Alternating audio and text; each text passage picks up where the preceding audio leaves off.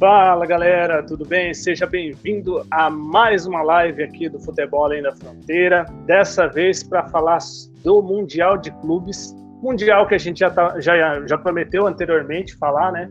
Mundial que dessa vez representado aqui pelo Seattle Sounders dos Estados Unidos, primeira equipe dos Estados Unidos a chegar nessa no Mundial de Clubes nesse novo formato. Então, é um momento importante aqui para o futebol além da fronteira e principalmente para o nosso amigo James, que hoje não pôde participar, mas ele vai estar presente aqui nas próximas lives, com certeza. Mas antes da gente começar, né, eu quero apresentar os meus amigos aqui que estão participando comigo, o Bruno e o Lucas. Boa noite, Bruno. Eu vou começar por você, né? Boa noite, Bruno. Como que, como você está? O que você achou aí dessa partida de abertura, né, entre o Al Ali e Auckland City, a classificação do Awali, né? Muito boa noite, Tafarel. Muito boa noite, Lucas. É um prazer estar de volta aqui a participar das lives, né? Após as, a, a série de lives sobre a Copa do Mundo, né? Falando agora sobre o Mundial de Clubes. E falando sobre um, um pouquinho só de início sobre esse jogo, não achei um jogo divertido de se assistir, mas acabou que saiu, saíram três gols, inclusive o terceiro gol foi bem, uma jogada bem interessante, bem bonita, bem bonita assim de bem trabalhada.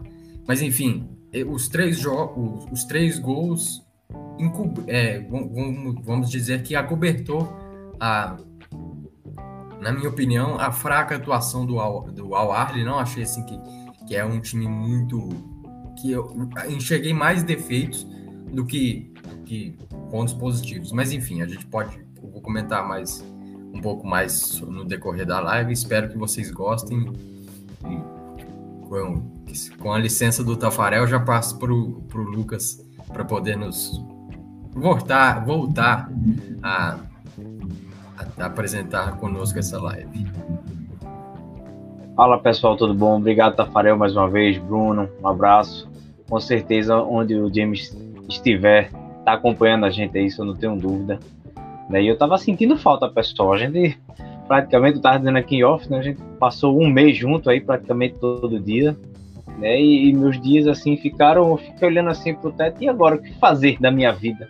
Se eu não tô com meus amigos comentando, né, sobre futebol que a gente gosta tanto, né? Brincadeiras à parte.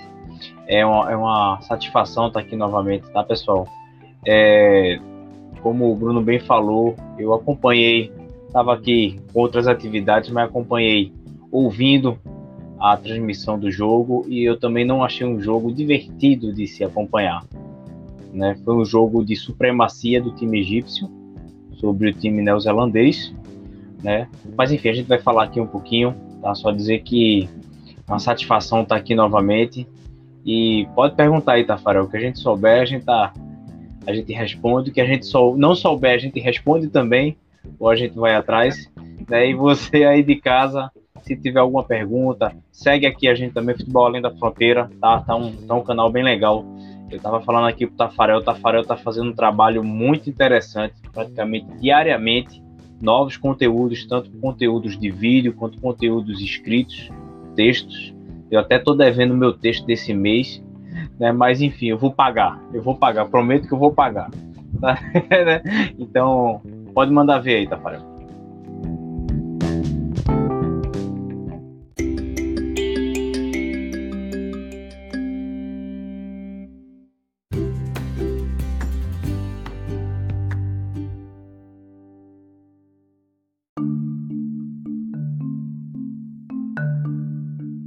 Então, voltando para esse assunto, pelo menos eu, eu enxergo assim que, que, que foi um bom jogo, para mim, pelo menos, né? Olhando, claro que não foi aquela maravilha toda lá que, que você espera do Mundial de Clubes, mas a gente sabe que, que realmente esse formato não é o melhor formato, né? Você pega os melhores, os campeões de cada país, mas ainda de cada continente, mas ainda assim você não consegue ter uma alta qualidade, até porque essas equipes ela, o nível de enfrentamento delas é diferente, né? Você está sempre com aquele nível de enfrentamento e você vai enfrentar equipes às vezes de nível superior e algumas até de nível inferior. Eu não sei hoje a realidade do Auckland City. Falando bem, bem sinceramente, eu não sei a realidade deles hoje, Mas eu lembro de muitas competições de equipes da Nova Zelândia que chegavam para disputar o Mundial de Clubes e eram equipes amadoras, né? Se não eram amadoras, era próximo do amadorismo. Então, já tira um pouco da sensação de que se trata de um Mundial de Clubes. Agora, olhando como foi o jogo, eu, eu entendo que foi um jogo bem, bem estudado pelas duas equipes. Acho que a equipe do Auckland fez uma marcação muito boa no, no primeiro tempo e soube é, escapar em alguns momentos, né? É, daquela pressão, a pressão montada pelo Awali. Ele conseguiu sair dessa pressão, só que quando chegava na, na, na parte final do campo, não conseguia desenvolver. Já o Awali, eu vi que já foi, foi bem diferente. O Awali já tinha, tinha uma certa qualidade técnica, mas também esbarrou na forte defesa da equipe do, do Auckland, né? Então acho que foi um, um, jogo relativamente bom das duas equipes e acho que venceu a equipe que tem mais qualidade técnica, né? Inclusive, como eu, eu vinha falando em off, né? Eu estudei bastante esse time do, não só o time, mas a história do Al Ahly, né? Que que no ano passado enf enfrentou a, o Monte Rei, então era, era importante ter, ter estudado essa equipe. E aí você via lá na, na história deles que é uma equipe muito forte, uma equipe de uma torcida muito grande, porque a gente tem essa, olhando aqui, nós que estamos nessa parte do mundo, né, na, na, América do Sul, Europa e tudo mais, o pessoal tem a impressão de que o futebol africano não existe, né? E essa equipe do Al-Ahly, ela é base da seleção egípcia. E alguém acha que o Egito não tinha condições de chegar numa Copa do Mundo? Um Egito sem o Salah, lógico, mas aí é outra história. Mas é um Egito que tem uma base boa e a gente viu hoje alguns jogadores ali que que você percebia uma qualidade técnica interessante. Mas, agora falando o, o que aconteceu em campo, acho que venceu a, a equipe mais forte e eu acho que vai ser bem difícil para a equipe dos Estados Unidos, que tem bons nomes também, né? No, no Seattle Sounders tem alguns bons nomes, alguns conhecidos aqui do futebol brasileiro, como o Lodeiro, que jogou no Botafogo, no Corinthians, tem também o, o Rui Dias, o peruano, também muito goleador naquela equipe, então é um jogador importante daquela, do time deles, entre outros nomes aí. Mas eu vou passar a palavra para você, Bruno, para você dizer para mim o que, que você aponta desse jogo, se você acha que vai ter alguma dificuldade aí pro time dos Estados Unidos, ou quem você apontaria hoje como favorito nesse, nesse confronto?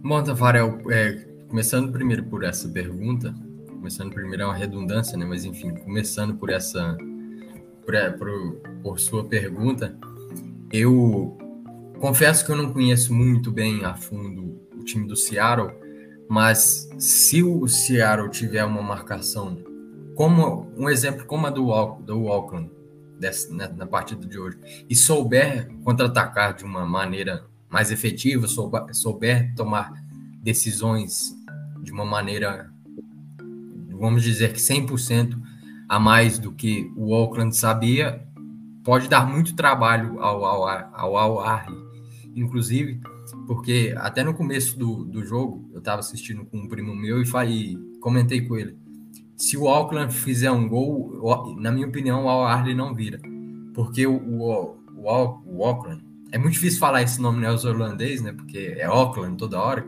fica confundindo com com o estado que tem no, no próprio Estados Unidos, né, o Oakland, que enfim, é, enfim, é só uma, uma, uma, um acréscimo aqui de informação desnecessária.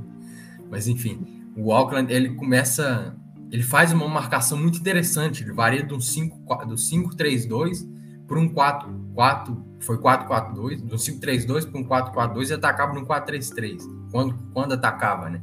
Enfim, é e o, na minha visão, o Al Arley sofreu para penetrar, e na, inclusive por conta do, da maneira que ataca o Al. Na minha visão, o Al ele ataca de uma maneira interessante, que ele tenta buscar a superioridade numérica, mas eu não vejo muita movimentação. Até como o próprio primo meu que eu estava assistindo o jogo junto, eu comentei com ele que eu senti uma falta de um Diniz à beira do campo gritando movimenta, movimenta, porque eu não vi não via essa movimentação pro, pelo lado do al enfim, até por isso que o primeiro gol do al sai num chute de fora. Né? Inclusive no primeiro tempo, isso no segundo tempo, no primeiro tempo, Acho que foi até no primeiro tempo o jogo. Já passou umas horinhas, eu me dei uma perdida. Mas no primeiro tempo, até o gol, se, se o gol tivesse saído no primeiro tempo, o melhor lance, o lance de perigo que, que, que havia na partida era em um escanteio, onde o do, do próprio Auckland. Quem, tava, quem atacou mais foi o próprio Al Arley. Mas, na minha visão, do primeiro tempo até sair o gol, o, melhor, o lance de maior, maior lance de perigo foi um, um escanteio cobrado direto, né? Tentando o gol olímpico. O, o, o, jogador do Auckland tentou isso duas vezes, quase conseguiu nas duas vezes. Foi a defesa do El Shenawi, que é o goleiro do, do Al Arli, que é até goleiro da, da seleção egípcia. Foi obrigado a fazer boas defesas, mas enfim. E o, Al, o, o Auckland não, não. Eu comecei a rir aqui por causa da minha pronúncia aqui do, do Auckland, que é porque é igual que eu expliquei anteriormente, mas enfim. O, o Auckland não via tomando. Eu não enxerguei que eles tomavam boas decisões. Até vi no primeiro, no próprio primeiro tempo, o, lance de um jogador passando, o, o, o próprio companheiro não tocava a bola enfiada. Ele pode até não ter visto, né? Porque é, é, é bem diferente a, a visão do campo na televisão e em arquibancada, enfim. Esse é o, pior, é, são os defeitos do Auckland. Né? Agora do Al Arley, como eu disse, atacava, pressionava, buscava a, a superioridade numérica, mas não, não, se movimentava. Teve um lance até no próprio primeiro tempo, que o jogador do ponto esquerdo, eu acho, deles driblou, fez uma ótima jogada lá, passou por, por uns dois, três, quatro jogadores, mas ninguém passou para ele poder, poder dar uma, um passe no facão, né? Como, como se diz na língua do futebol, por trás da defesa, enfim. Mas aí no segundo tempo, como o Tafarel bem disse, prevaleceu a, a qualidade, o time de maior qualidade fez é, acabou levando a vitória. E o Al Arley mostrou qualidade, principalmente no terceiro, no terceiro gol, né? O terceiro gol foi o mais bonito. Teve uma, uma tabela, tabela de letras, o jogador sai na, na cara do goleiro, encobre o goleiro, enfim. Foi uma partida, é, uma partida na, ao, meu, a, ao meu ver, fraca, mas os três gols animaram um pouco. Mas chegando e sábado contra o, o, Seattle, o Seattle Sounders, o, Al Arley precisa de uma movimentação maior se quiser ganhar o jogo, né? Mas enfim, essa é a minha opinião sobre o jogo. É, é mais ou menos isso que eu tenho a acrescentar, porque, enfim, não vou aprofundar mais. E é isso mesmo. E você, Lucas, o que, você tem a dizer sobre esse jogo aí? Que, você aponta? Quem você aponta como favorito? Se você tem um favorito, né? No caso, Seattle Sounders e, e o Al Arley nessa disputa. Lembrando, só para complementar isso, que em 2020 o Al Arley ele enfrenta o Palmeiras na disputa de terceiro lugar né? E ele acaba ganhando nos pênaltis em cima do Palmeiras. E no ano passado, na, na disputa do ano passado, na, na, semifinal, o Palmeiras vence por 2 a 0. Não sei se vocês vão lembrar desse lance, né? Só para como um complemento dessa informação.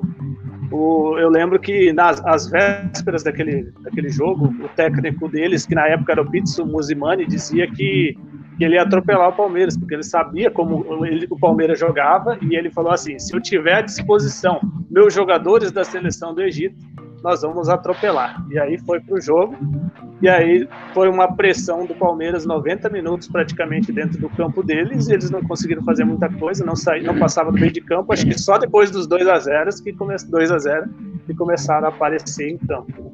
Então você vê que ainda a gente percebe que tem um nível diferente do futebol brasileiro para o futebol africano, apesar de o futebol africano ter melhorado, né? E aí agora comparando com o futebol da CONCACAF, o que, que você aponta e quem você colocaria como favorito hoje, pensando nisso? Vamos lá, cara. Para mim fica muito fácil falar depois de vocês, porque vocês já trazem conteúdos, vocês já trazem uma visão bem abrangente do assunto que a gente aborda aqui sempre nos nossos programas. É, vamos lá por parte, né? O Auckland City, onde eu estava acompanhando hoje a, a, transmissão, é um time, ainda continua, Tafarel, para corroborar o que você falou, é um time de amadores. Por que, que eu digo amadores? Porque os jogadores, eles têm o futebol como uma segunda função. Todos eles atuam em outra profissão. né? Ainda não é totalmente profissionalizado. Então, assim, como, é, como foi a seleção da, é, da Islândia, né? A seleção da Islândia, muita gente também tem outras funções além de ser é, jogador de futebol. E a gente sabe que se você quiser, isso qualquer objetivo na vida, né? Quando você quer conquistar um objetivo em, em alto desempenho, você precisa se dedicar a tal atividade, você precisa focar. E no futebol não é diferente. Né? Hoje você via a disparidade técnica, no meu ver, o pouco que eu assisti, entre o time egípcio e o time da Nova Zelândia. Você conseguia ver, era, era notório. Né? É, você via que o time egípcio era um pouco mais treinado tecnicamente e taticamente do que o time do, do Auckland, do Auckland City. Então, assim, eu, foi o que eu senti, né? E isso eu acredito que seja um dos motivos que a gente comentou tanto né, na Copa do Mundo de a Austrália ter almejado sair da, da Oceania para poder jogar um campeonato mais profissional, né? Então, acredito que se a, a, a UFC, né, que é a, a Oceania, a Federação da Oceania de Futebol, é, pensar um pouquinho mais nisso, pode ser que eles aumentem o nível. Você viu hoje realmente uma diferença de nível, de qualidade técnica, era notório. Eles poderiam ser muito empenhados na marcação, como vocês bem disseram, né? E eu acredito um pouco nessa vertente. Eu acredito um pouco nesse, nesse lado que se você focar naquela atividade, eu acho que você vai aumentar um pouquinho. Lembrando que o Auckland, ele é, pelo que eu estava vendo aqui, é o primeiro, né? Para você ver, ele é o primeiro do campeonato da região. E, e, acontece o que aconteceu hoje, imagina como estão os outros times lá, né, a qualidade técnica. Né? E falando até um pouquinho, só é, também confirmando o que o Tafarel falou, o Al Arli ainda é uma boa base da seleção egípcia. O Egito não foi para a Copa do Mundo porque a gente sabe como o sistema de classificação da África ele é injusto, né? Você fica ali na, na cabeça do seu grupo quando você vai para aquele confronto de final, ou, ou é morrer ou é matar. Infelizmente é dessa forma. Vamos ver se com essa, essa gestão aí de 48 equipes, como vai se portar esses times africanos. Né? Com certeza vai aumentar aí a gama de seleções mas conse consequentemente para a gente possa ver uma Nigéria não ficar tão de fora, um Egito não ficar tão de fora, né? Outras seleções também que a gente vai está acostumado a ver no cenário internacional. E já tratando desse favoritismo, né, já voltando para sua pergunta, eu acredito que a gente ainda vai ver um Saunders um pouco, um pouco melhor do que o, o Al Arley. Esse é minha, meu ponto de vista. Até porque é, essa intercambialidade que a MLS proporciona para os seus clubes. Né? São muitos atletas, são muitos gestores, são muitos profissionais tentando fazer da MLS um campeonato que proporcione não só ao torcedor um bom produto, mas como quem está jogando quer chegar no topo de uma maneira é, eficaz. Eficaz e aprimorada. Que é o que o Sounders vai trazer para esse confronto. E lembrando que quem vencer esse jogo vai enfrentar o Real Madrid. Então, é, eu gostaria particularmente muito de ver Real Madrid em Sounders. Eu gostaria muito de assistir esse jogo. Esse jogo, sim, vai ser um jogo com um, um pouco mais apimentado, né, de nível técnico. Né, eu não sei se ainda tá o pessoal aí de casa. Oi, pode falar, Tafarel. Eu ia falar, seria até interessante para a gente saber em que nível estão as equipes da MLS hoje, né? O confronto, o confronto que eu acho que todo os Estados Unidos, toda a CONCACAF está guardando assistir. Né? Eu acredito que todo mundo está pra, justamente para fazer o teste, como você bem falou, Tafaro, para fazer um teste. Um teste, não estou desprezando as outras equipes que eles jogam, mas e sim a, a excelência do futebol hoje, que é o futebol do velho mundo é o futebol da Europa, principalmente o Real Madrid, né? Então, então eu, vejo, eu aí, por esse jogo, né? O ponto reforçando o que você disse é, é que a MLS ela busca ser a maior liga, né? Ela quer superar o futebol europeu. O objetivo dela é esse. Sim, sim, então, sim. por isso que eu falo assim que talvez talvez esse momento aí seria interessante para testar em que nível a MLS está hoje, né? Porque certeza, vai ter que evoluir. Com certeza. Isso é lógico. Com certeza. Tem muito a evoluir ainda, principalmente na parte física, do meu ponto de vista. Com certeza. E até eu não sei se ainda o atleta, eu gosto muito desse atleta, que é o João Paulo, né? Que jogou aqui no Santa Cruz, aqui em Recife. Jogou no Botafogo também. Eu não sei se ele ainda está presente na equipe. É aquele que jogou Mas... no Cruzeiro também? Então não sei se ele, ele jogou no Cruzeiro. João Paulo. É o tá, meia, né? Aquele que é o meia, é, tá por lá, né? Então, quem sabe a gente Isso. não consegue ver ele novamente em ação. Enfim, então é, é esse é meu ponto. Oi, perdão? Só mandar um boa noite aí. O Felipe mandou um boa noite para nós. Boa noite, Felipe. Boa e noite, Felipe. só vou trazer algum, alguns dos nomes aqui para vocês de alguns jogadores do, do Seattle. O Lodeiro, né? Aquele que jogou no Corinthians, o Botafogo, Jogou também no, no Boca Juniors. O João Paulo é um desses jogadores, jogou no Santa Cruz, que eu lembro também. O Roldan, Christian Roldan. Tem sim, também Roldan, aqui de conhecer o Raul Rui Dias, o centroavante peruano também, fazedor de gol, artilheiro dessa equipe. Tem o Jordan Morris também, jogador importante. O Rusnak também, jogador importante. E o Fred Monteiro.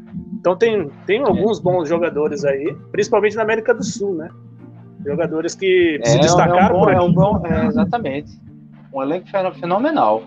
E só para só até corroborar com, com isso, é, é até uma informação aqui. Quando, quando a gente vê, não, nos Estados Unidos, né, principalmente, na verdade, não só Estados Unidos, que o Canadá também faz parte de algumas competições. Quando você vê Major League Baseball, Major League Soccer, né, a National Hockey League, esses são, essa nomenclatura significa que é o campeonato top do país na modalidade.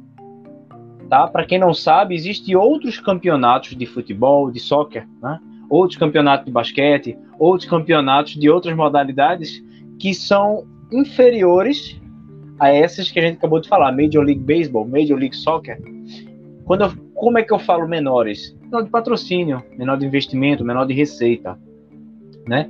Então, quando a gente fala aqui na Major League Soccer, realmente é o produto, é o melhor produto que os Estados Unidos barra Canadá, porque eu digo Canadá, porque o Toronto joga, o Toronto FC, e o Whitecaps Vancouver também joga na MLS. Então, assim, é onde eles estão fortalecendo, né, até falar o que o Tafarel falou, corroborar, que é o, é o topo da cadeia. Que aí eles vão botar a prova, primeiramente, contra o Al Arli, né, que eu acredito que eu acredito que tem sim um leve favoritismo, e depois vai ser posta a prova contra o Real Madrid. Mas caso o Al Arli passe para jogar contra o Real Madrid, também vai ser, pelo que eu vi hoje, não vai ser nenhuma surpresa. Né? O sistema ofensivo é muito bem postado. Pode continuar. Não, pode falar, Tafarel. Não, eu ia falar lembrando que também esse ano vai começar a Leagues Cup, né? Que é uma competição que vai, vai ligar o futebol mexicano e o futebol o futebol norte-americano, que vai ser uma competição envolvendo todas as equipes. São 47 equipes, se eu não me engano, em formato Copa do Mundo.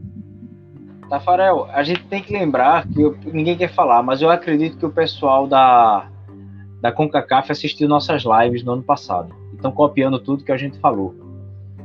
Daí que a gente, quando a gente trouxe para cá esse intercâmbio entre o futebol mexicano, você vê agora que a CONCACAF e a CONMEBOL estão se mobilizando para fazer um torneio único, não só das suas seleções, mas como dos seus clubes, né? Então é isso que estava faltando, eu acredito, que a gente vai ver na próxima Copa do Mundo ou nos próximos mundiais, a gente vai ver essa troca de conhecimento, esses novos formatos. Eu acredito que a gente vai ver nossos times, eu posso dizer assim, nossos times um pouco mais fortes para chegar contra o Real Madrid e fazer um pouco mais de frente, que é aquilo que a gente questionou nas nossas lives de Copa do Mundo, né? Só para ratificar o que você está falando. Só uma, só uma coisa que eu, que eu queria trazer em relação a esse pensamento né, que você falou agora. eu venho. Eu lembro de, de uns comentários do Tite, por exemplo, né, em Copa do Mundo, falando que. Não só do Tite, né, mas pessoas ligadas que, que acompanham a seleção, ou que gostam de falar sobre seleção brasileira, principalmente, falando que é, o treinador não gosta de convocar jogador do, que joga no futebol brasileiro porque ele não tem a experiência. Vamos colocar aqui como exemplo Rafael Veiga, que no ano passado estava jogando muita bola e acabou não sendo convocado em momento algum. O Danilo foi convocado e não participou. E aí fala, ah, o jogador não foi convocado porque ele não tem tanto teste assim. O cara foi campeão da Libertadores duas vezes, sendo protagonista. O cara foi numa final de mundial, bateu um pênalti contra o Chelsea. E, e falar que não tem protagonismo. Então acho que é uma questão que, que é meio complicado a gente falar. Mas, entrando nesse tema específico, eu acho importante a gente falar assim: será que esse nível de competitividade também dos clubes, aí eu vou falar de clubes, na, na disputa de Mundial, por exemplo, porque você tem o, o Flamengo, que tem uma, um baita time, você tem aí o Palmeiras, que tem um time bem treinado, que eles conseguem até jogar hoje de igual para igual com equipes europeias. Mas eu pergunto, será que também não é falta desse, dessa, desses jogadores, por exemplo, jogarem esses campeonatos, serem convocados para a seleção? Eles não ganhariam cancha suficiente para quando eles voltarem para os seus clubes ter essa experiência? Porque eles não estão acostumados. A gente já sabe que eles não estão acostumados. Mas, por exemplo, se você leva um Dudu para a seleção direto, você acha que ele não vai ter mais experiência ainda para chegar num, num Mundial pelo Palmeiras, por exemplo? Ele vai, vai sentir muito menos nervosismo do que, por exemplo, ele só jogando a Libertadores. É só um exemplo que eu quero trazer. Mas eu acho que falta competitividade dos clubes, porque você não tem adversários fortes, mas ao mesmo tempo eu acho que falta também essa, essa intenção da seleção brasileira de testar seus jogadores até para eles ganharem cancha, não só para a seleção, mas ganharem cancha para os seus clubes também. Ganhar essa experiência. Não sei o que vocês pensam sobre isso. Vocês acham que, que eu estou falando uma bobagem muito grande ou, ou vocês acham que tem algum sentido no que eu estou dizendo? Se eu puder responder primeiro, até gostaria de. Pode, pode começar. Falar disso aí, porque eu. Eu eu tenho várias opiniões contra o Tite, desde a época que ele era treinador da seleção, de 2015 para cá, né? De 2015, 14 para cá, mas enfim. Mas eu defendo ele com unhas e dentes porque ele é o melhor treinador do Brasil. De, melhor treinador brasileiro. É, fala, brasileiro, português, falando que fala português brasileiro, enfim. Mas esse ponto que, você, que o Tafarel citou é bem breve o comentário, porque faz total sentido e até abre a mente de quem não. Quem ouve o comentário do Tafarel e sabe, e sabe entender essa informação, entender esse, esse ponto que ele passa, consegue abrir, abrir a mente. Porque é igual, na minha opinião, eu, vamos, vamos falar de uma convocação para uma, uma Copa direto, para uma Copa do Mundo. Eu não acho que o Dudu deveria ser o, o jogador de uma Copa do Mundo.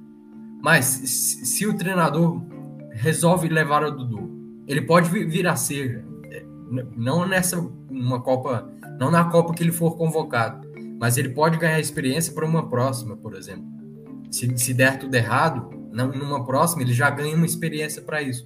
E faz total sentido, porque seleção você em seleção para jogador que joga no Brasil é o melhor caminho para você enfrentar clubes jogadores não clubes, jogadores de, de maior qualidade técnica. Né? Então faz total sentido isso que o Tafarel falou e, e até se, se até eu, até minha pessoa concordaria com isso, porque eu reclamaria no, na convocação, por exemplo. Eu reclamaria, mas não, numa próxima entenderia e inclusive esse comentário foi perfeito do Tafarel. Lucas, se você quiser acreditar, é, acrescentar mais alguma verdade? Vamos lá, pessoal. É, seleção sempre é, é, meu forte. Eu sempre, eu sempre gosto de, de falar, né? É, vamos lá, por partes, né? Eu deve estar tá saindo aí agora. Eu fui convidado para escrever uma coluna na Universidade do Futebol, junto com meu meu amigo Rafael Castellani. E a gente está escrevendo um texto que o título dele é assim: A Era Tite deixa um legado? Interrogação. E eu fui é, responsável para ver a parte estatística da coisa, né? A gente fala sobre ah, o Brasil devia enfrentar seleções europeias, né? né, né o jargão, né? A gente ouve muito, ah, porque os adversários que o Brasil enfrenta, concordo. Mas desde o período que Tite assumiu, Tite assumiu em 2016 até agora o final da Copa do Mundo, foram 12 confrontos contra europeus. Apenas uma derrota contra a Bélgica. Quando na, foi, é engraçado porque perde-se, né? Empata com a Croácia, né? Vamos dizer que foi um empate, mas perdeu nos pênaltis. E perde para uma Bélgica, os jogos que não poderiam ter perdido. Que é justamente quando a gente fala, poxa, Brasil precisa enfrentar mais europeus. Se venceu a Alemanha, empatou com a Inglaterra, ganhou duas vezes da Sérvia, duas vezes da Suíça, da Áustria, da República Tcheca, da Rússia. Foram 12 jogos, pessoal e apenas uma derrota contra a Bélgica. 100% de aproveitamento contra times da Oceania, 100% de aproveitamento contra times da Ásia. É, se não me engano, foi quase 70% de aproveitamento contra times da Comebol com CACAF. E por incrível que pareça, quem deu mais trabalho para Tite foram os times africanos, onde ele só teve 50% de aproveitamento. Claro, na sua devida proporção, foram seis jogos contra times africanos. Uma derrota contra Camarões, dois empates e três vitórias. Nesse período, Tite ele convocou 88 jogadores para disputar amistosos, para disputar eliminatórios, para disputar campeonatos oficiais. E aí entra um pouquinho nessa pergunta do Tafarel. É, repito, pessoal, o nosso melhor produto ele está fora nosso melhor produto não está aqui dentro do Brasil. Por isso que não se convoca mais jogadores de dentro do Brasil. Ah, você está dizendo que Rafael Veiga é ruim, você está dizendo que Dudu é ruim, você está dizendo que Everton Ribeiro, que para mim foi um dos melhores jogadores do Brasil ano passado, junto com a Rascaeta, cara, ele foi convocado. Ele foi engolido na Copa do Mundo. Foi engolido. Por quê? Porque a atmosfera é diferente. Você jogar uma Libertadores é totalmente diferente, pessoal, de você jogar uma Copa do Mundo. Quando eu digo engolido, quando ele foi acionado, principalmente no jogo contra Camarões, esses atletas, eles, eu, eu achei eles um pouco perdidos em ação. O que é que falta, na minha percepção? Mais convocações. Sim. Porque você só vai aprender a jogar se você estiver jogando. Não tem outra forma. Se alguém souber, me diga.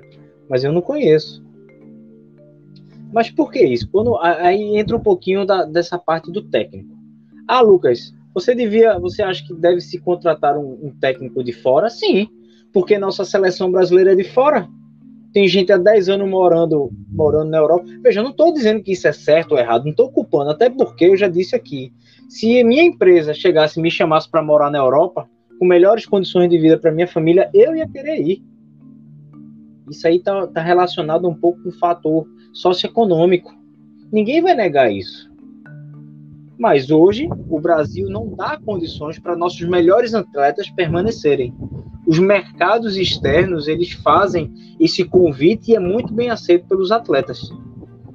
Só que, como eles moram lá fora, como é que você vai botar um treinador brasileiro? É só você ir para qualquer ciclo social. Tá acostumado só com a nossa realidade, né? Exatamente. Vá passar cinco anos em qualquer outro ciclo social diferente do seu hoje, para ver se você não vai começar a pensar da mesma forma que esse pessoal pensa. Isso é, isso, pessoal, isso é, isso é intrínseco no ser humano. Isso é intrínseco de, do, do fator social, da sociologia da coisa. Então, você pega um atleta que tá, por exemplo, Neymar. Neymar tá desde 2000 e agora não me, me falha aí o 2013. que ele vai para vai a Espanha. Cara, são 10 anos de atividade fora do Brasil, morando fora do Brasil, morando em outra cultura, falando outro idioma. Até o próprio idioma faz que você pense diferente. Sim, o Brasil precisa de um treinador estrangeiro, porque só tem atleta estrangeiro. Como é que você vai ter um treinador brasileiro? É difícil, pessoal. É difícil você gerir essa, essa mão de obra, vamos dizer, esses colaboradores. Então, eu, eu, vejo um pouquinho desse lado. Não sei se eu consegui responder tua pergunta é, na íntegra, Tafarel. Conseguiu, sim. O único, único o ponto que eu falo, né, que quando eu falo mais pensando do lado do clube, né, quando eu cito isso, porque a gente fala que o jogador que joga no futebol brasileiro, ele não tem essa, essa esse poder de decisão, até porque ele não está acostumado a jogar contra jogadores de qualidade. Por exemplo, você vai enfrentar, você é um centroavante. Às vezes você vai enfrentar o Everton, às vezes você vai pegar um goleiro que ninguém nem sabe quem é. Entendeu? Estou falando um goleiro bem, bem ruimzinho. Então, de vez em quando você vai enfrentar um adversário que realmente tem teu tamanho, mas normalmente você não vai enfrentar grandes adversários. Então, por isso que eu falo, se você vai para o Mundial de Clubes, você não vai com aquela mesma força justamente porque você está com nível de enfrentamento baixo. Vou citar o Flamengo. O Flamengo não está indo para o Mundial agora. E o único, o único jogo mais forte que ele enfrentou até agora foi o jogo contra o Palmeiras. Porque até aí ele enfrentou Madureira, enfrentou Cabo Friense, que são níveis totalmente diferentes. Então, por isso que eu pergunto, perguntei se, no caso, se esses jogadores fossem para uma seleção, eles não poderiam ter um nível de enfrentamento maior, porque eles já estariam é, adaptados àquela, àquela, àquele modelo, enfrentar adversários mais fortes, e aí, com o passar do tempo, eles, quando chegassem no Mundial, por exemplo, ou em Copa do Mundo, eles chegariam com mais força, né? Acho que o ponto é esse. Acho que o Lucas caiu, mas acho que é isso. Eu, eu, eu penso dessa maneira. Não sei o que você pensa sobre. O que você tem a dizer, Bruno, sobre o que falou o, o Lucas nesse sentido. Nada a acrescentar. o Lucas ele até incrementou ainda mais o assunto proposto por você, ainda mais com mais riqueza nos detalhes, enfim. É, é um assunto até bem interessante cabe dentro do Mundial, né? Que você citou pensando em clubes, que é quando chegar no Mundial, por exemplo, né? E quando o Mundial mudar de formato, quando tiver mais clubes ainda, vai ser só vexames para os clubes menores e a Europa vai dominar. Então, assim. E aí é... você vai ter nível de enfrentamento, né? Perfeito. Você vai aumentar o nível de enfrentamento daqui para frente. Se você pega, por exemplo, lá na década de 90, na década de 90 você tinha vários, vários é, intercâmbios entre as equipes brasileiras com equipes europeias. Palmeiras ganhou vários campeonatos Ramon de Carranza, por exemplo, lá na Espanha.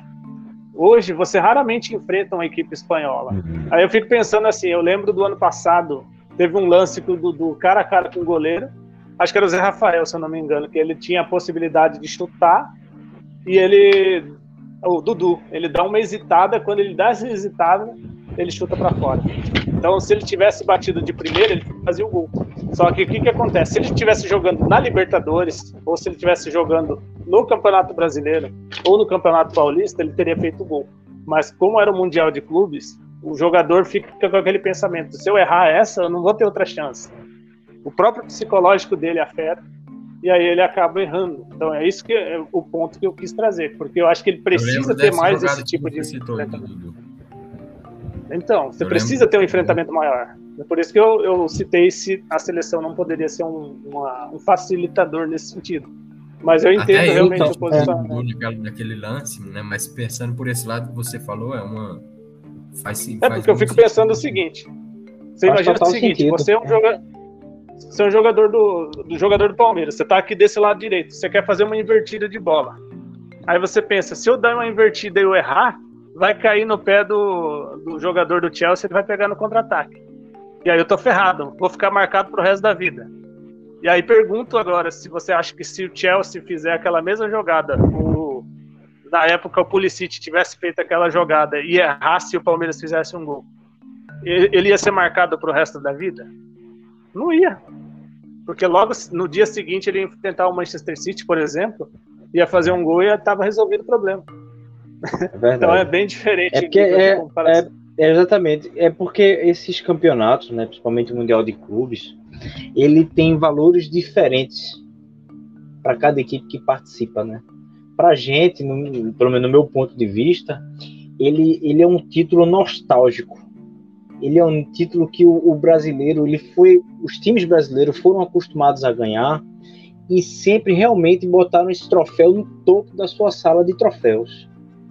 Né? Até hoje a gente lembra, poxa, o bicampeonato do Santos, né, na, na, na, era Pelé, que, né, em memória, grande, grande Pelé, é, o título do Grêmio contra o Hamburgo, o título do Flamengo contra o Liverpool, os três títulos do São Paulo, né? enfim, outros títulos aqui que a gente pode, pode trazer aqui na memória, que que eu acredito que os europeus eles não tenham esse valor que a gente dá para esse esse campeonato. Né? Para a gente, poxa, final de ano chegava, poxa, vamos ver o mundial, vai ser um jogão. A gente aguardava por esse por esse jogo. Né? Eu mesmo aguardava por esse jogo. Então, assim, é, eu acho que é justamente o que vocês dois falam, né? Porque eu quero saber quando vai ser a próxima vez que a gente vai ver um camisa 10 do Brasil que jogou uma, um Mundial Interclubes pelo clube brasileiro que ganhou a Libertadores. Como foi o caso de Raí no São Paulo. Por aí, por aí se diz. Não, cara, veja, você, se você for para o papel, era impossível. Era impossível o São Paulo ter ganho dois títulos daquela forma. Se fosse para o papel. No campo é diferente. No campo é totalmente diferente. Exatamente isso que você falou, né, da, da bola cruzada, mas eu agora não me lembro quem foi o, o zagueiro que tentou afastar aquela bola que Miller fez um gol de calcanhar. Miller é lembrado por esse gol. Um gol, depois quem não conseguiu ter a chance de ver, depois pode botar lá e assistir. Foram jogos gloriosos, eram jogos que você realmente o Brasil todo torcia, independente de quem estivesse jogando, claro, né? Clubismos à parte. Mas é, era interessante assistir esse jogo, esses jogos. Né? Isso aí e foi aí, como até vocês me falando. 1999, 2000, né? Mais ou menos. É, Essa... exatamente. É, poxa, é, Vasco e Real Madrid, cara. O Vasco teve chance de ganhar aquele.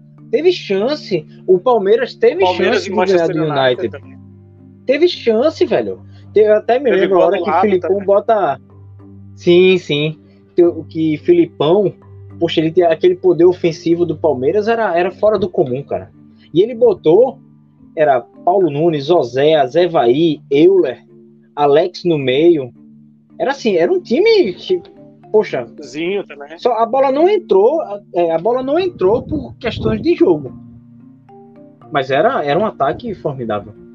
Né? Agora, o, o que eu trago depois um disso, já, depois disso já deu uma caída. 2005 São Paulo ganha, mas não é na bacia é. das almas. Né? Foi, aí tem o Inter, né, que ganha com, no meu ponto de vista internacional, ganha com superioridade do, do Barcelona. E aí em 2009 você já vai entrando é, já no formato novo de Mundial de Clubes, o, o Inter já fica pelo meio de campo. 2009, 2010, se eu não me engano, já fica perdendo para o Mazembe. Né? 2010, não é isso? Veja, aí já começa um pouquinho de diferença. O Santos já entra em 2011, né, já mesmo ganhando os jogos, já não tem condições nenhuma de enfrentar aquele Barcelona. Eu assisti esse jogo. E o Santos jogava bonito, né, naquela época. Mas a gente Joga, sabia que já, não tinha chance. É, né, mas não tinha, não tinha. 2012 Só você já viu o Chelsea. Exatamente. E, era, e é, realmente era o melhor time do Brasil, da América Latina, era aquele Santos. Aquele Santos era brincadeira. O Santos 2010, 2011 era fora do comum. E aí vai passando os anos, você vai vendo times brasileiros, não só brasileiros, mas sul-americanos, ficando no meio numa semifinal.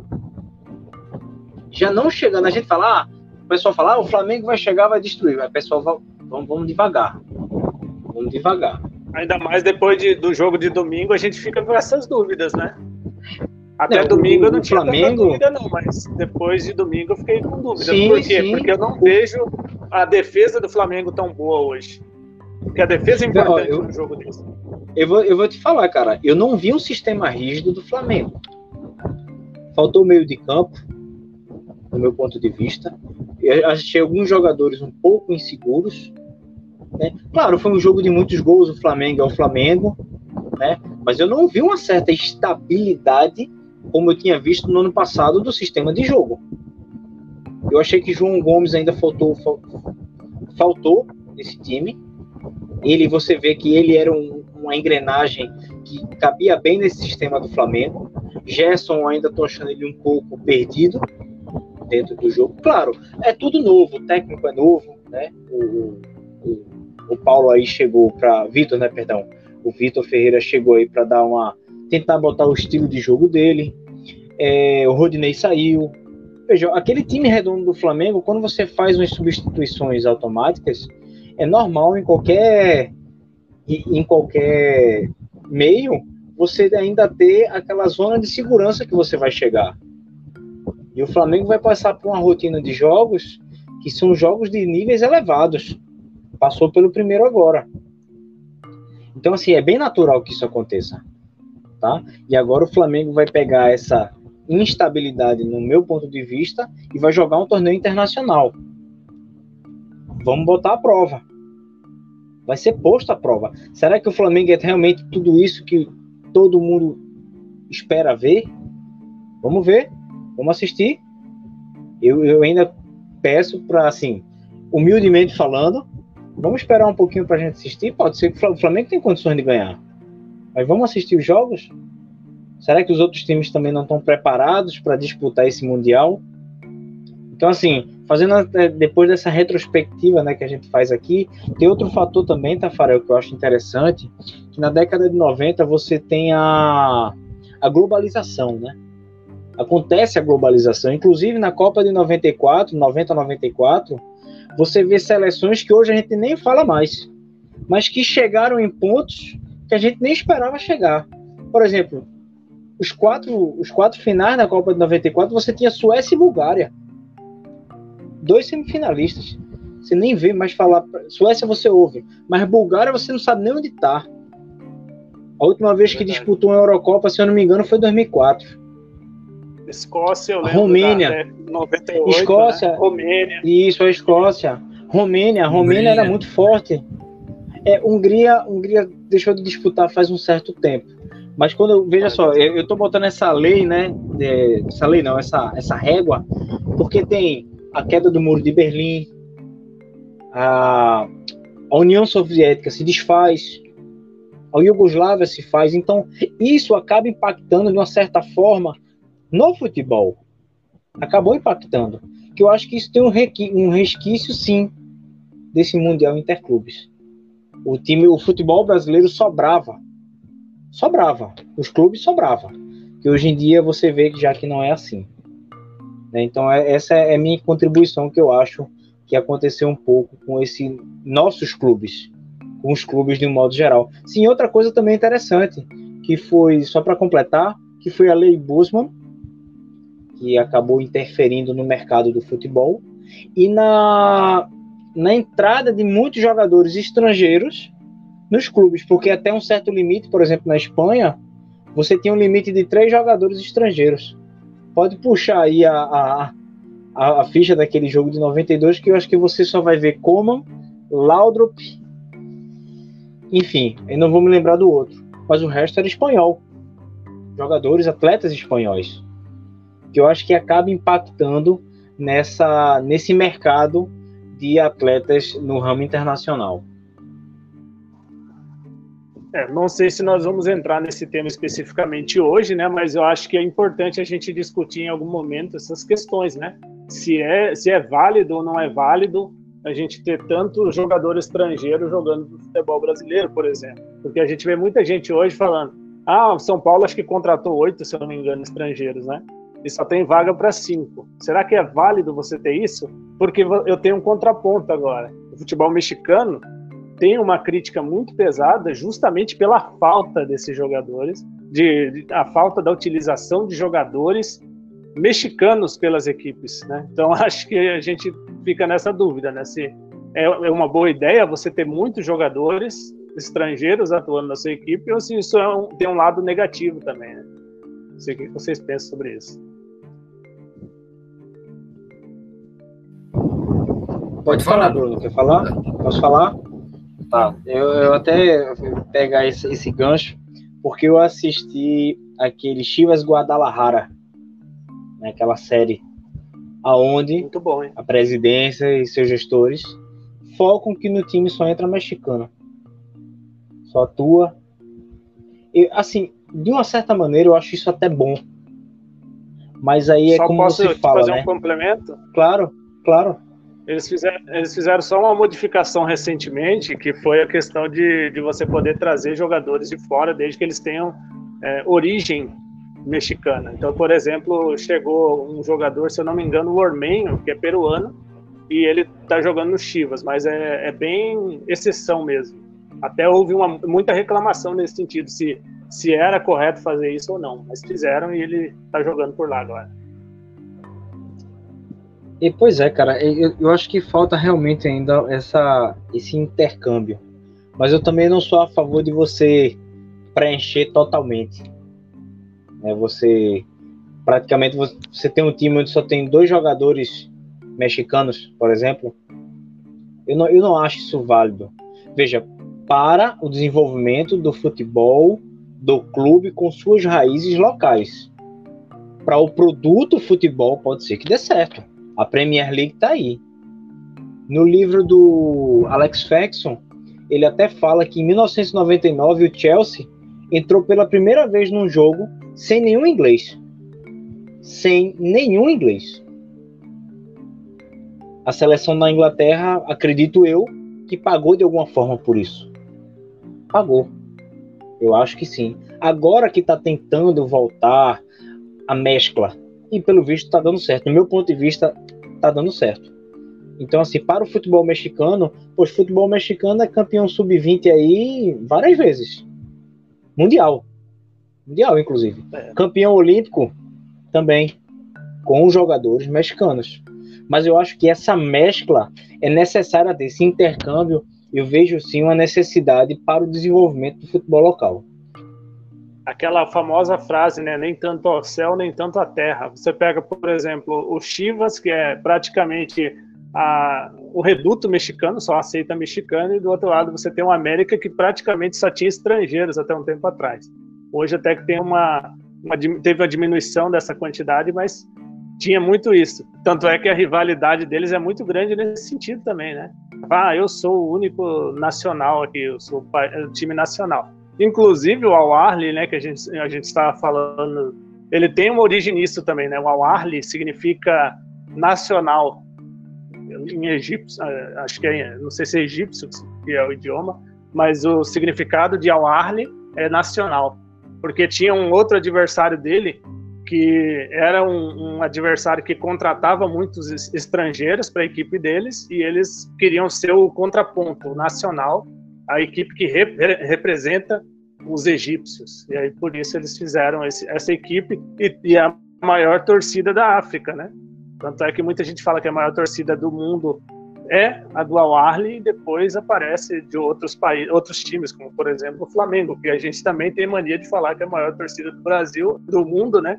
Mas acho que não é, né? Porque se você pega, tem muitas equipes aí de fora, né? Equipes é, se você colocar, por exemplo, o Real Madrid talvez seja a maior torcida do mundo, né? Porque você tem muitos torcedores no mundo inteiro. Você, o Real Madrid é uma equipe mundial, ela não é uma equipe nacional. Aqui você tem muito brasileiro, às vezes você vai achar um, um estrangeiro que torce para o Flamengo, mas talvez como um segundo time, eu imagino. É, quer complementar, Bruno, alguma coisa? Não, não, só citando dois exemplos de, de priorizar nacionalidade ou priorizar não nacionalidade de, pra, em contratação, um exemplo disso é o Atlético de Bilbao, né? Ele contrata apenas jogadores bascos, com descendências bas, bascas, né? Com, com alguma coisa, em, com alguma raiz envolvendo a, País Basco, mas eles nunca caíram no Campeonato Espanhol. Mas o que eles ganham? O que eles disputam por ano? Tem um lado bom e um lado ruim, né? O outro exemplo também é o, é o Barcelona, podemos dizer assim, né? Que ele prioriza mais a base, prioriza mais. O próprio Barcelona ele tem mais uma quantidade maior de espanhóis no elenco do que o próprio Real Madrid, né? Mas enfim, é só dando esse complemento mesmo. Quer falar mais alguma coisa, Lucas? Não, não, cara. Acho que falou até, até mais do que a gente devia, né? Que a gente tava planejado. né? Verdade. Não, mas para mim tá Bastante. tá tranquilo. A gente conseguiu, a gente conseguiu evoluir aqui alguns assuntos, não totalmente, né? Esses assuntos eu acho que a gente trouxe aqui são assuntos que precisam de um pouquinho mais de atenção para qualquer nacionalidade que a gente queira trazer aqui. E, claro, pô, a gente conversa aqui porque a gente quer que nossos times, os times brasileiros, voltem para um lugar que onde nunca deviam ter saído. Quer chegar na frente de um Chelsea e bater de frente, de verdade. Chegar na frente de um Liverpool e bater de frente, né, com maestria. Coisas que a gente está acostumado a ver. Né? Então acho que vale aqui outra, outro retorno para a gente falar sobre isso aqui em outro momento.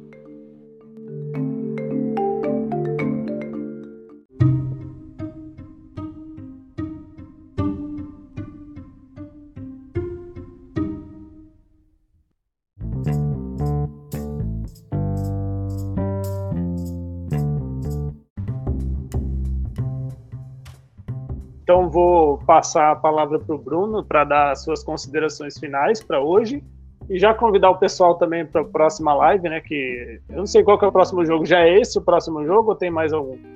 Sábado-feira. Então, para sábado, já convida o pessoal para participar. E aí depois, na sequência, já pode passar a palavra para o Lucas também. Aí eu já faço a, o encerramento. Perfeito, Tofarel. Agradecer mais uma vez a você, agradecer ao Lucas, agradecer por estar, estar aqui de volta. É muito bom, né? Que antes você via, você esperava dar seis horas. Quando acabou a Copa do Mundo, dava seis horas. O que eu vou fazer agora? Não sei. Não tem mais live para mim poder participar.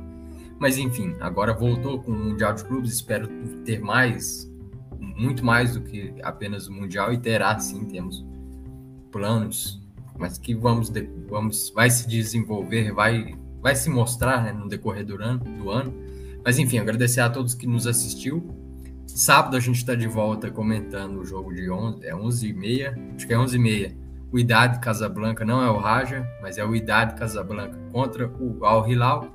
E mais tarde, se não me engano, 4 horas, tem um confronto entre Al Arli e Seattle Sounders, cobrindo o time que que vai representar né, o futebol além da fronteira. Eles estão lá, até com faixas, né, no, em Marrocos, falando Esperamos. que vão, nos, vão nos representar. Esperamos que o nosso representante esteja lá, né? O James. Perfeitamente. Perfeitamente. Mas enfim, agradecer a, todo, a, a todos, que todos fiquem com Deus e um abraço.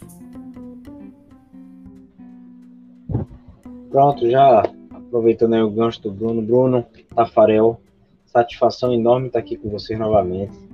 Você aí de casa, obrigado por ter nos acompanhado. Se não pôde acompanhar ao vivo, não tem problema. Pode botar aí para você assistir depois. Se estiver trabalhando, deixa aí baixinho. Dá para ouvir aqui nossas opiniões, nossos desenvolvimentos, nossas pesquisas, né, nossas buscas por informação. É, agradeço novamente aqui, é uma satisfação enorme estar por aqui. E vamos lá, Tafarel, vamos lá, que falta nove inscrições no canal batendo esses 500 a gente faz. Independente do meu canal, dá pra gente fazer.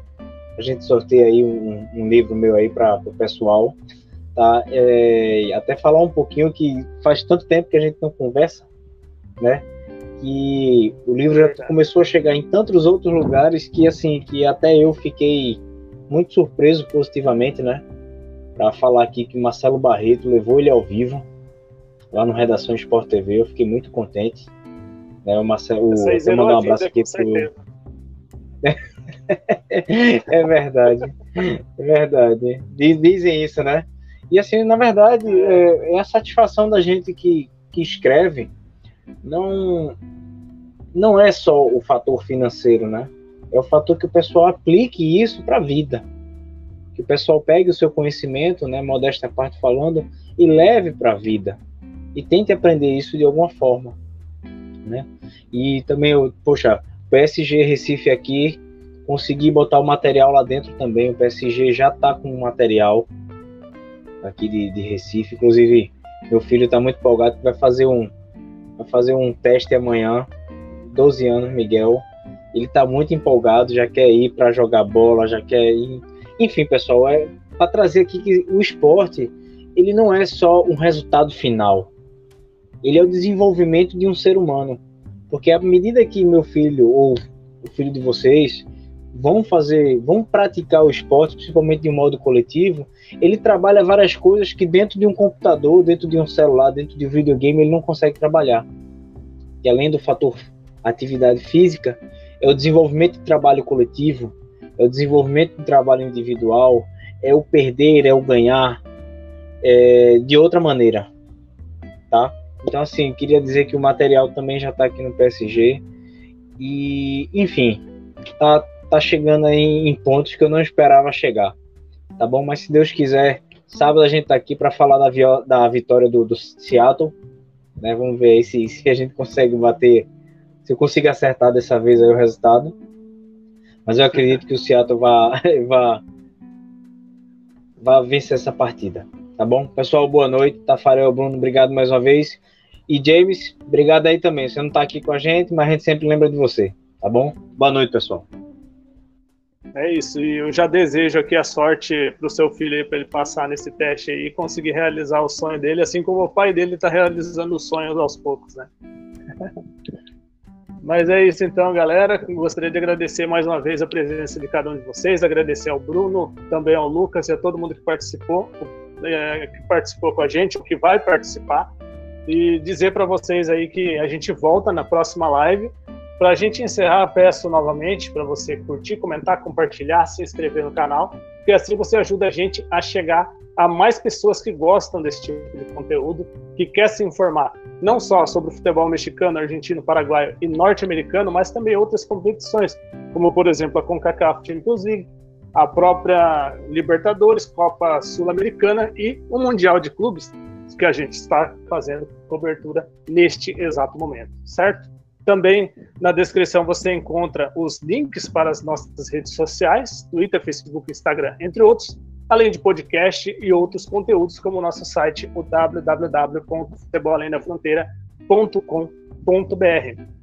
Lembrando que se a gente chegar na nossa meta de 500 inscritos, o próprio Lucas já disse isso, nós vamos fazer o sorteio aqui em conjunto entre o Futebol Além da Fronteira e o Lucas, né? no caso ele e o seu canal. Não sei se o canal ele, ele coloca o canal ainda incluindo nisso, ou se já é o próprio Lucas, né, como autor, falando sobre isso.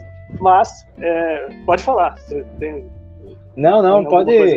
Aí tem um canal, não, não, tem um canal ainda, mas assim, é, vamos, vamos seguir o futebol além da fronteira, sem problema nenhum. Batendo 500 inscritos aí, que com certeza sábado a gente vai bater esse número.